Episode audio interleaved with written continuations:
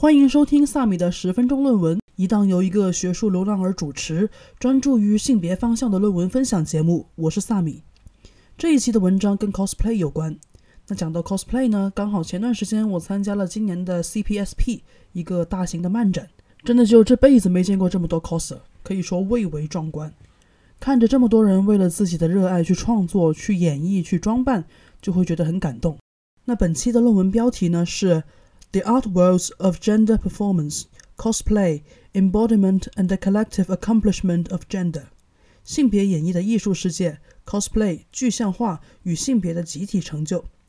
由于 cosplay 已经成为了我们日常生活中常用的一个词，所以在节目中我不会对它进行翻译。而题目中的 embodiment 如果直译的话，应该是化身、体现的意思。但我个人认为翻译成具象化会更加贴合作者的意图。这篇文章非常新，是二零二二年发表的，作者是来自芝加哥大学的杨雨晨。首先，我们要解释的是 cosplay 到底是什么。在这里，作者给出了两个词：costume 表演服装和 play 表演。那 cosplay 就是一个由这两个词组合而成的一个新词，意思是扮演成动画、漫画或者游戏当中的人物。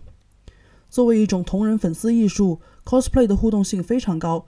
并伴随着文化消费和生产。在进行 cosplay 的时候，cosplayer 或者 coser 们不仅是虚构人物的粉丝，他们更成为了一个创作者。而且这个过程离不开化妆师、摄影师、图片编辑团队。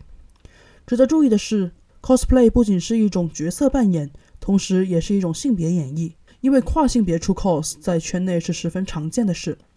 但尽管有学者表示 cosplay 与 drag 变装是相似的。两者都是性别操演性的一种体现，作者却在这里强调，cosplay 中的跨性别演绎与其他的性别反转群体并不一样，因为 cosplay 的主要意图是扮演成虚拟作品中的角色，并没有那么强的政治意味，也没有那么多的对个人性别认同的探索。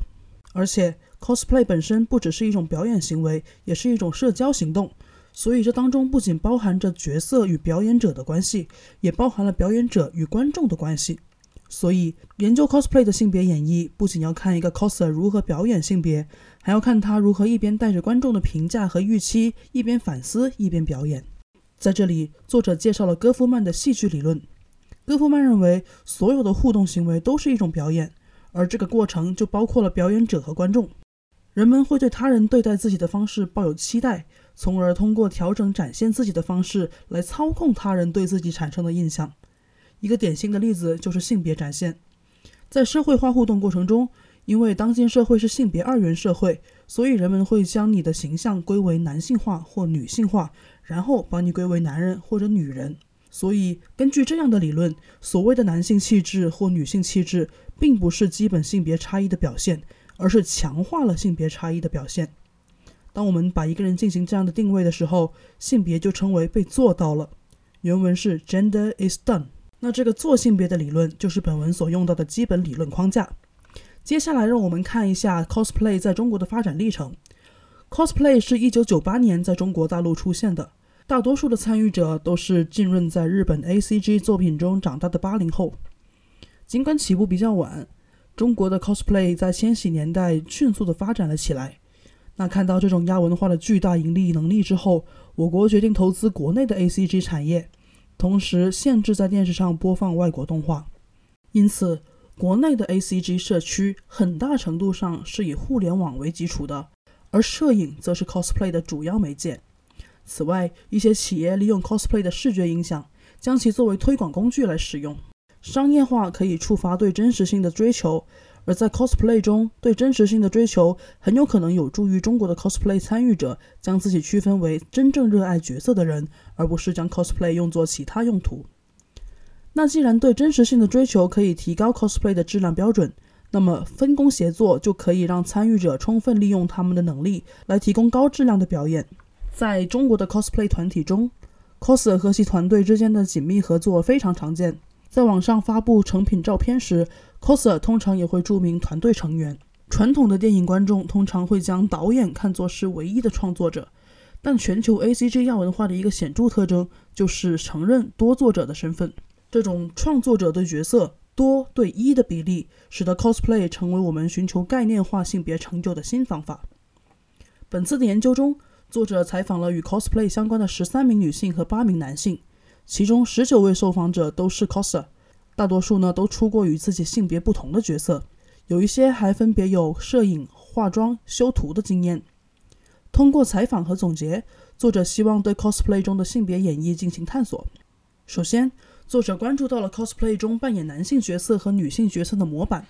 半个世纪前就有学者指出，人类最关键的性别标记不是生殖器，也不是第二性征，而是包括了姿势、动作、表情的第三性征。它们是人们习得的行为，可以用来区分男性和女性。那在 cos 的过程中，coser 要仔细设计自己的姿势，有时也要通过与团队的合作来体现角色的男性特质或女性特质。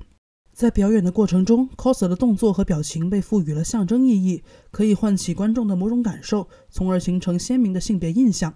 除了通过表情和动作，许多受访者也认为身体特征限制了 cosplay。比如说，一位女 coser 提到，天生圆脸的人更适合女性角色，而漫画中的帅哥的模样有既定的惯例，这也是 coser 们要去考虑到的。同样的，coser 们也会通过节食等方法来调整自己的身体特征，让自己更适合某种角色。另一种克服身体限制的方法是化妆。许多受访者认为，细长的眼睛更有侵略性和穿透力，突出的眉峰看起来更加坚韧，而圆圆的眼睛和弯曲的眉毛看起来更加柔和。在扮演男性角色时，女性 coser 需要在脸上许多地方打上阴影，使得五官更加棱角分明。而在扮演女性角色时，她们不需要如此注重修容的使用。总而言之，化妆师会运用自己的化妆技术，让 coser 的形象符合角色的性别特点。换句话说，化妆师的工作可以让 coser 突破生理限制，以达到激发观众感受的目的。除了 coser 本人和化妆师，摄影师也可以利用光影来塑造 coser 的面部特征。一位受访者说，他会为女性角色使用均匀而柔和的灯光，在消除阴影的同时，不会使照片失去立体感；而对于男性角色，他会利用光和影的组合，使画面更有视觉冲击力，使角色显得更加刚毅硬朗。此外，拍摄角度也很重要，比如说要避免从侧面去拍摄女性 coser 扮演的男性角色，因为那样会使得 coser 的胸部十分明显。又比如，对女性角色要俯拍以显得娇小，对男性的角色要仰拍以显得高大。此外，修图也是 cosplay 中重要的一环。有受访的修图师表示，他们需要调整照片中 coser 的眼睛大小、眼角大小、毛眉的高低、下巴的形状等等等等。作者认为，修图师和化妆师尽管使用的工具不一样，但是有着相似的目标，并遵循着相似的惯例，将性别敏感灌输到身体暗示之中。但修图并不是化妆的替代品，而是用来追求完美的工具。在戏剧语言中，因为我们通常会期待角色的行为和形象达到一致，所以那些看起来是固有的身体特征，就成了将 coser 们的性别特征自然化、正当化的理由。因此，在 cosplay 的语境下，身体通过自身的动作和外部的修饰，积极地参与到了做到性别的过程。而又因为修饰的过程有整个团队的参与，所以 cosplay 中的性别具象化是一个集体过程。以上便是作者的第一层发现。第二层涉及到了如何塑造一个有灵魂的角色的问题。作者发现，尽管 coser 们在扮演男女角色时有通用的惯例，但他们并不会用一个模板走天下。有受访者表示，没有经过深入了解角色的 cosplay 是没有灵魂的。那样 cos 出来的可能是一个好看的人，但不会是那个角色。正是因为每个角色都有自己的特点和个性，所以 cosplay 出来的效果也可能会偏离性别刻板印象。所以呢，作者认为除了性别区分，人格分类在 A C G 文化中也是很重要的。例如，在耽美漫画中，恋爱中的两个男性角色通常会被分为 seme 和 u k 两种。Seme 字面意思是进攻，而 uke 字面意思是接受。一般来说，Seme 会有着支配型的性格，而 Uke 则会更多的有着顺从的性格。随着耽美漫画和同人小说在全球的流行，像 Seme 和 Uke 这样的术语已经超越了母语障碍，成为了特定反公共话语中的术语中的一部分。除了 Seme 和 Uke 这两种性格，其他的术语还包括 Sudele 傲娇、Mukuchi 五口、Shota 正太、Onesama 大姐姐等等等等。总而言之，当看到一个角色的时候，粉丝会不仅将其归类到某个性别范畴中，还会将其归入性格范畴。而在 cosplay 当中，如果一个角色被扮演成不符合其性格范畴的样子，粉丝就会感到不安。这大概就是我们所说的 out of character（OOC） 吧。所以作者认为，在 cosplay 中，如果无法表演性格，那就无法表演性别。Cosplay 的真实性来自于对角色的理解。cos 团队要仔细决定 coser 的身体和动作特征具体来表达哪一些信息，以及呈现什么样的性别特质。如果盲目的将角色表现得过于阳刚或过于阴柔，都会剥夺角色的灵魂。以上便是作者通过采访得出的两个方面的发现。那 cosplay 能不能成为一种新的启发式呢？或者说，如果把性别看作是一种 cosplay，那我们能得到些什么启发呢？作者在这里提出了四种可能性。第一，这意味着我们要关注身体在性别具象化中的作用。早在2009年，就已经有学者指出，大部分关于做性别的文章都忽略了身体，但身体既是我们的生产工具，也是我们性别表达的原材料。我们既利用身体 （work with the body），同时也作用于身体 （work on the body），将文化信息灌输到具体的身体特征中。因此，作者认为我们应该更关注身体的作用。第二，在看似自发的独创的自我性别呈现背后，也许隐含着幽灵合著者。正如 cosplay 中，一个角色的创造常常由一整个团队合作完成。做性别的过程，也许也有着各种的因素在共同作用。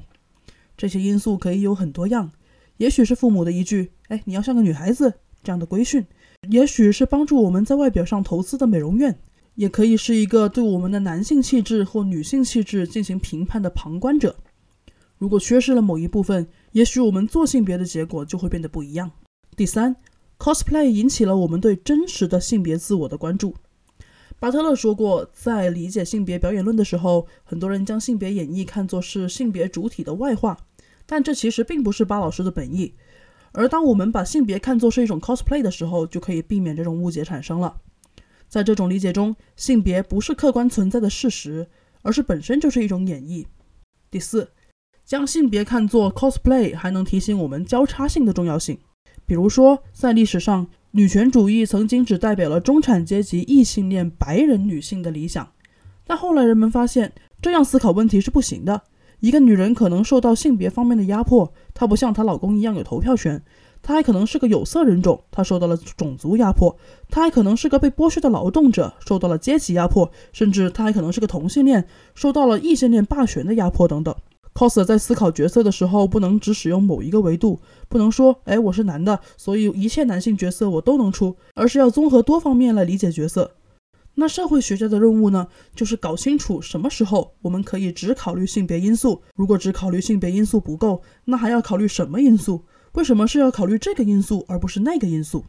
简而言之，虽然 cosplay 只是 A C G 亚文化中的一环，但它使我们重新认识到性别体现是一种集体制造的艺术品，也为我们理解性别提供了一种新的思路。好了，以上便是本期论文的全部内容，希望对大家有所启发。如果你对本篇论文的观点有着自己的看法，欢迎在评论区中友善的提出。我们下期再会。